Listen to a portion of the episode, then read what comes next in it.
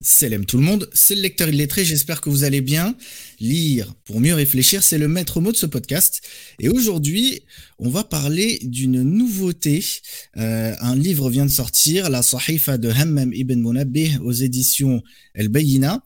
Et euh, j'accueille aujourd'hui euh, pour parler de ce livre Thomas Sibyl, qui est auteur, éditeur et libraire. Il est responsable des éditions El Bayina et Héritage. Thomas Sibyl, salam alaikum. Wa salam wa rahmatullahi wa barakatuh. Merci d'avoir accepté euh, l'invitation. Ben, merci à toi.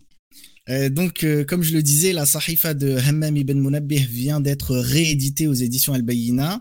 mais qui est Hammam et qu'est-ce que c'est que cette Sahifa? D'accord. Alors en fait, ce qu'il faut se rendre compte, c'est que là, on a un, un, document entre nos mains qui est un document vraiment du patrimoine islamique. C'est-à-dire, c'est, c'est, il faut se rendre compte que c'est quelque chose d'extraordinaire de pouvoir l'avoir aujourd'hui en français et en arabe également, entre nos mains. Parce que c'est la découverte de ce manuscrit a bouleversé, on va dire, le monde de la recherche et euh, a permis donc de faire taire toutes les critiques qu'il y a autour du hadith.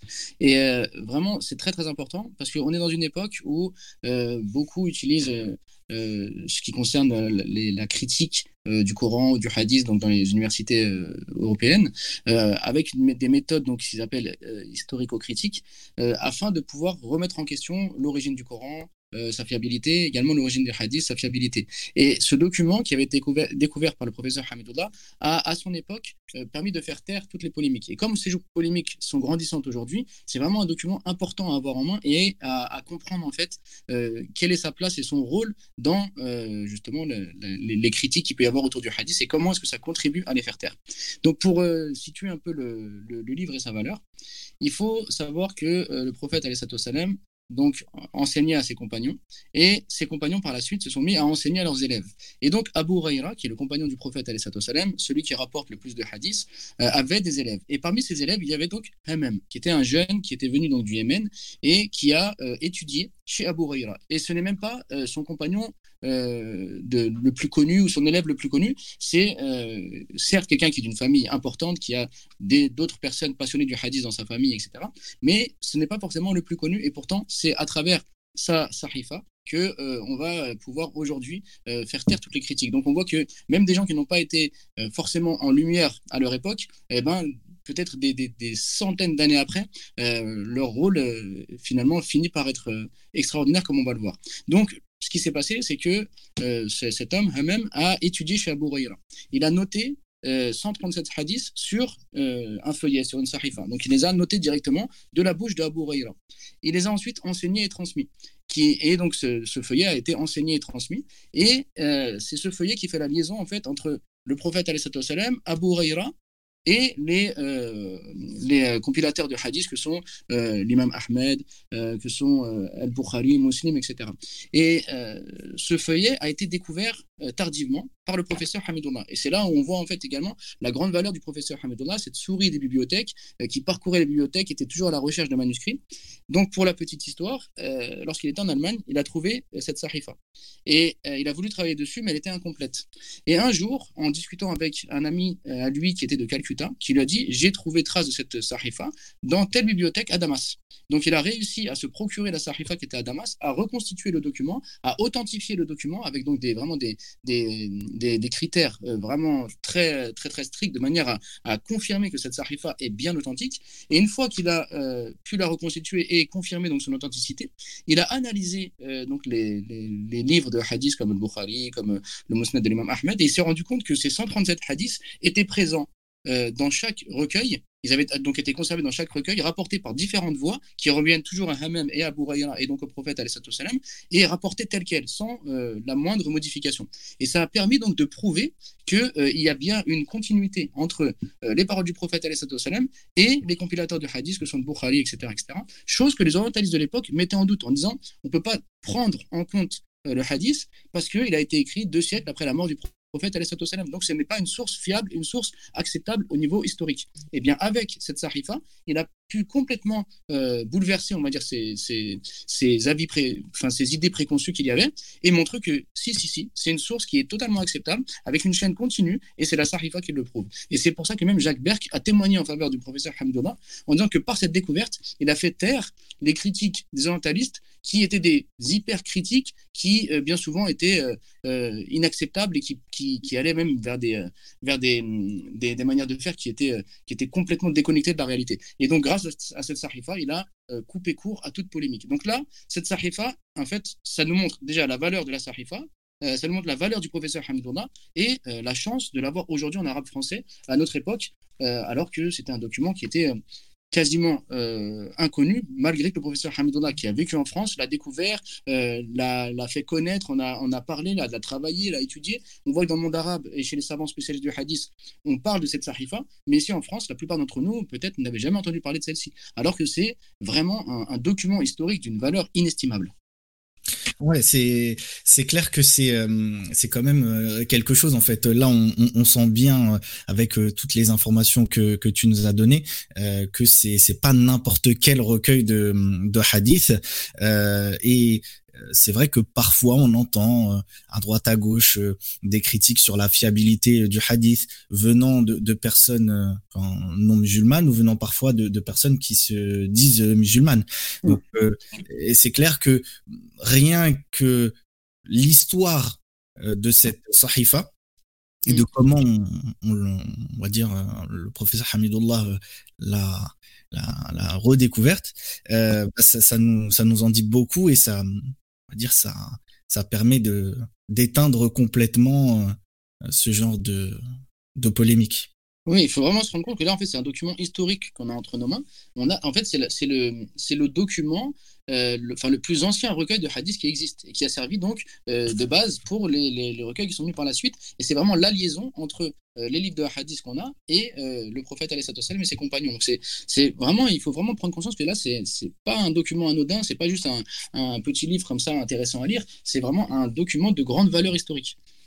Oui, et puis il y a aussi euh, une, grande valeur ajoutée avec euh, justement le, travail de, Hamidullah, euh, parce que dans ce livre, mm. il y a aussi une introduction assez, on va dire assez, assez développée sur le sujet des, des sciences du hadith. Est-ce que tu peux nous en dire plus? Oui, alors justement, en fait, l'autre rapport de, de, de l'édition, parce que c'est vrai qu'un recueil de hadiths de, de 137 hadiths, c'est intéressant mais euh, c'est peut-être pas, pas, suffisant pour le lecteur. Là, ce qui est vraiment très intéressant, c'est tout le travail donc euh, du professeur Hamidullah qui introduit euh, pourquoi est-ce que euh, ce recueil a une importance, qui nous parle des spécificités de ce recueil, et puis il y a également une, légère introduction qui va nous parler de Hammam, qui va nous parler de sa famille, de, de l'importance de Hammam et l'importance de sa sarifa. Et c'est là qu'on va découvrir que finalement Hammam c'était pas le plus connu des disciples de, Abu Huraira, et c'est pourtant par son, par sa sarifa bah, qu'aujourd'hui on peut dire que la sunna a été, a été préservée et, protégée euh, grâce à cette découverte, alors que de son vivant, c'était pas forcément l'élève le plus important d'Adabou Huraira, c'était pas forcément vers lui que tout, se tournaient tous les étudiants. il a eu un rôle certes important, mais qui euh, peut sembler euh, négligeable par rapport à d'autres personnes de son époque. Et pourtant, c'est aujourd'hui par sa sarifa que le professeur Hamidullah a réussi à, défendre euh, le hadith et, prouver que c'est bien des paroles qui viennent du prophète que ça fait bien partie de la révélation et que ça ne peut pas donc être remis en question. Et vraiment là où il faut se rendre compte que c'est important, c'est qu'on voit qu'aujourd'hui au Collège de France ou autre, il y a euh, beaucoup de chercheurs qui s'intéressent au Coran et qui ont une méthode euh, très critique donc pour essayer de euh, montrer que le Coran euh, ne serait pas forcément une révélation, ou que le Coran serait une construction humaine, etc., etc. Mais là, on voit que déjà, si même avec le hadith, on arrive à prouver que c'est bien des documents euh, originaux, que c'est vraiment bien des documents qui, ont une valeur historique, alors qu'est-ce qu'il en est du Coran? Parce que si, on déjà, au niveau des hadiths, on arrive à couper court aux polémiques, mais ça veut dire mm. qu'en fait, pour le Coran, c'est encore au-delà. Et, euh, et, vraiment, c'est très très important de se rendre compte de ça. Et ce qu'on qu'on peut voir aussi grâce à ça, c'est que la méthode, en fait, les méthodes de, des chercheurs donc euh, universitaires actuellement euh, historico-critiques euh, est, est, vraiment très dure vis-à-vis de l'islam. C'est-à-dire vis-à-vis des, des, des, textes islamiques, ils ont une, une, une, intransigeance pas possible, ce qui fait que à la fin, ils retiennent pas grand-chose de, de, de l'histoire de l'islam et des on va dire des manuscrits islamiques. Mais si on appliquait ces mêmes méthodes à l'histoire, bah, on ne connaîtrait rien du tout sur l'Empire romain parce qu'on ne pourrait rien euh, euh, attester comme étant authentique. Si on appliquait ces mêmes méthodes-là aux évangiles ou à la Torah, euh, pareil, on remettrait beaucoup de choses en question. Mais on voit que c'est juste pour l'islam que c'est que c'est vers l'islam que c'est dirigé. Mais ce qui est intéressant, c'est que à, côté de ça, nous, on a entre nos mains bah, tout le matériel nécessaire pour montrer que finalement, même avec des méthodes historico-critiques, eh bien, on peut prouver que le hadith est authentique, on peut prouver que le Coran euh, est authentique, qu'ils sont tels, euh, qu'ils ont été euh, révélés à leur époque et ils n'ont pas été modifiés, etc. Et je pense qu'aucune autre religion ne peut se vanter euh, bah, d'avoir des, des, des, textes aussi authentiques avec une, une garantie, une transmission euh, telle qu'on a aujourd'hui. C'est vraiment en soi, c'est vraiment un miracle et on voit que c'est Dieu qui protège et qui préserve sa religion. Ce qui est vraiment fort et, et, tu, le, tu le dis, j'aimerais rebondir sur ça, c'est de, de, constater justement que Hamidullah euh, utilise toutes ces toutes ces connaissances d'un côté euh, ces connaissances on va dire d'universitaire euh, occidental euh, et, et c'est en ça que bah, comme tu le dis il utilise euh, on va dire ces, ces, ces connaissances pour euh, authentifier, pour analyser les manuscrits, etc. Mais il utilise également ces connaissances de savants, on va dire musulmans, de, de cheikh, quoi. Bien sûr. Et c'est ça qui est fort, c'est que euh, c'est quand on lit l'introduction, et c'est pour ça que pour moi le l'introduction c'est c'est c'est comme c'est comme un livre à part entière quoi. Euh, quand on lit son introduction, on comprend euh, vraiment le l'importance aussi du professeur Hamidullah qui a su euh, mélanger, on va dire, et faire un savant mélange entre euh, les sciences islamiques et euh, les sciences, on va dire, euh, universitaires, euh, d'authentification de manuscrits. Ça, c'est flagrant. Quand on lit l'introduction, c'est impressionnant. Et c'est pour ça que j'aime bien dire de lui que c'était, on va dire, la rigueur des orientalistes des, universitaires en général, la méthodologie et la ferveur d'un croyant. Et ce qui est intéressant, c'est que comme justement il a, il, a fait, donc il a un double cursus, on va dire le cursus islamique et puis le cursus euh, plus classique des universités, donc il a réussi en fait à, tirer profit de ces deux méthodologies. Et d'ailleurs, dans une des rééditions euh, de ces articles, à savoir dans texte fondateur euh, de l'islam, il parle de sa méthodologie pour accepter ou non un manuscrit, et donc il reprend les conditions que les muhaddisson ont, ont mis en place, et il ajoute d'autres conditions pour montrer vraiment euh, sa, rigueur et comment il est intransigeant lorsqu'il analyse un manuscrit. Ce qui veut dire que lorsqu'on a un manuscrit entre nos mains sur lequel le professeur Hamidullah est passé, on sait qu'il a vraiment, vraiment euh, traité le, sujet avec sérieux et que s'il il considère que c'est authentique, il n'y a pas de doute à avoir parce que vraiment, il a, il a, il a utilisé une méthodologie qui est, euh, on va dire, implacable. Et, euh, et, euh, et lorsqu'on va lire dans son introduction, par exemple, de la Sahifa, ce qui est intéressant, c'est qu'il va nous expliquer comment le hadith a été reçu, comment le hadith a été écrit, et il va répondre à tout ce qu'on pourrait entendre de la part de certains euh, coranistes, par exemple, euh, et également, bien sûr, des orientalistes, qui euh, pointent du doigt certaines choses avec lesquelles bah, ils en arrivent à, déduire que le hadith ne, pouvait pas être écrit, et donc ce qui nous vient aujourd'hui, ce serait une construction humaine. Bah, finalement, rien qu'avec son introduction, lorsqu'il nous raconte l'histoire de la rédaction du hadith, on se rend compte que ce, ce, ne sont que des préjugés et des, et des avis bien, bien rapides, alors qu'en étudiant avec, avec attention euh, l'histoire de l'islam et l'histoire de la transmission donc de, du hadith, on se rend compte que c'est impossible d'avoir ce type de conclusion. Oui, et puis il y a, y a aussi euh, un autre, euh, une autre valeur ajoutée à, à cette sahifa, c'est le, le, on va dire l'ensemble des, des, notes de bas de page, des commentaires de, de Mohamed Hamidullah. Bien sûr, bien sûr. C'est également très précieux. Donc, il ajoute pas mal de choses. Exactement. Et moi, je voudrais juste en profiter pour euh, remercier Youssef Leclerc, parce que, en fait, le professeur Hamidullah, il a vécu en France, globalement, de euh, 1935 à 1946, même s'il y a pu avoir des coupures euh, quand il était à Istanbul ou à Hyderabad. Mais donc, il est resté quand même très longtemps parmi nous. Il a fait un travail monumental, puisque on dit qu'il a à peu près une quarantaine de livres, à peu près 2000 articles, mais bon, après, il faudrait regarder exactement le nombre, mais c'est-à-dire, il y a beaucoup d'articles, il y a beaucoup euh, de livres dans plein de langues différentes, donc il a fourni un travail acharné, un travail inimaginable. On voit qu'il avait la baraka de, dans son temps. Et si, si euh, Youssef Leclerc n'était pas là pour scanner à chaque fois ces articles, pour les mettre à la disposition, euh, pour les transmettre de façon à ce qu'on puisse, par exemple, les rééditer euh, ou les faire connaître, bah, peut-être que l'œuvre de Hamidullah aurait complètement disparu. Donc là, on voit qu'il y a eu Hammam qui a transmis les hadiths d'Abu Huraira, euh, enfin du prophète par Abu Huraira, et ça nous est venu, mais il y a également Youssef Leclerc qui nous a transmis le travail de Hamidullah, et par sa cause, bah, nous, on peut finalement le rééditer et le faire connaître. Donc, il faut vraiment être reconnaissant envers lui, envers le gros, gros travail qu'il a fait, euh, qu'Allah le récompense et mettre ça dans, dans, la balance de ses bonnes actions. Et il faut que nous, on soit conscients que le professeur Hamidullah, c'est une montagne de science, c'est également un homme de piété, un homme d'action, un homme inspirant, et ça doit nous pousser, nous, à la recherche. Et d'ailleurs, ce qu'il disait, c'est que lorsqu'il y avait des critiques sur les orientalistes, il, expliquait pourquoi est-ce que les orientalistes peuvent se tromper. Parce qu'ils n'ont pas cette chance d'avoir un professeur qui leur enseigne, ils vont directement dans le livre, donc ils peuvent se tromper.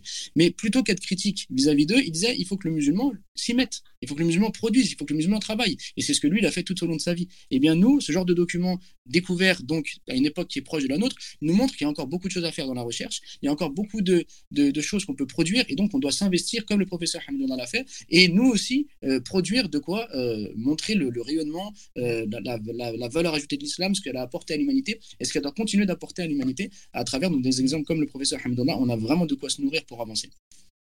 Ouais. Et, pour rebondir sur ce que tu disais par rapport à l'apport de, de Youssef Leclerc, c'est clair que il y a une importance immense des disciples on va dire dans la transmission, euh, on va dire des, des savoirs euh, des maîtres. Euh, là, en l'occurrence, tu parlais de, de Youssef Leclerc avec Mohamed Hamidullah. Tu as fait le lien avec Hammam et Abu Huraira, mais on pourrait dire la même chose dans le dans les sciences du fiqh, par exemple. Et on, voit bien que les écoles qui ont pu, on va dire, être transmises et, et, qui et qui sont toujours, on va dire, euh, qu'on voit toujours de nos jours, ce sont les, ce sont les, les écoles euh, où il y a eu des disciples qui ont fait justement ce travail de transmission. Au contraire, on a d'autres écoles euh, où euh, le maître avait le niveau pour faire sa propre école juridique, euh, mais derrière, il n'y a pas forcément eu de gros travail de transmission et certaines écoles, on, va dire, ont été, ont été perdues. on pourrait citer plusieurs noms. Et c'est, ça rajoute vraiment à, l'importance du travail de Youssef Leclerc. C'est clair que s'il n'avait pas fait tout ce travail, euh, beaucoup de choses n'auraient pas pu être, euh, être transmises. Exactement. Euh, et puis, un dernier point, euh, c'est euh, la particularité de cette réédition chez El Beina, c'est la présence du, du, texte arabe. Donc là, on a vraiment un, un, on va dire un recueil de hadiths comme on en connaît d'autres. Exactement. On a le recueil de hadiths en arabe français, donc on a les hadiths qui sont présents à la fin. Euh, donc avec son, dans la version arabe, complètement vocalisée. Et de l'autre côté, on a tous les hadiths en français. Et euh, en français, bien sûr, le plus qu'on a, c'est surtout la préface, l'introduction et les notes du professeur Hamdullah qui ajoutent. Euh, donc c'est vraiment une valeur ajoutée par rapport au texte en lui-même. Mais là, vraiment, on a la Sahifa, il faut vraiment, vraiment, hein, j'insiste sur ça et je vais finir sur ça, c'est l'importance historique de ce document. En tout cas, merci à toi pour euh, tes réponses. Euh, chers auditeurs, euh, si le livre vous intéresse, je vous mettrai un lien en barre d'infos pour que vous puissiez vous le procurer. Et n'oubliez pas, une umma qui lit est une umma qui vit. Wassalamu alaikum wa rahmatullah.